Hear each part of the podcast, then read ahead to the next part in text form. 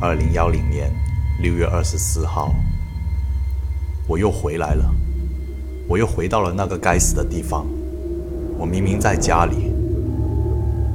二零幺零年六月二十八号，我离不开这个地方，无论去哪里，第二天总会回到这个医院里，而且医院里会有奇怪的人影，有什么东西，他想从太平间里出来。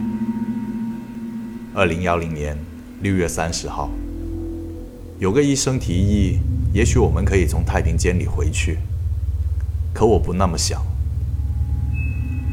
二零幺零年七月一号，今天没有再见到他，他没有从太平间里出来，太平间的门关上了，他好像被喂饱了。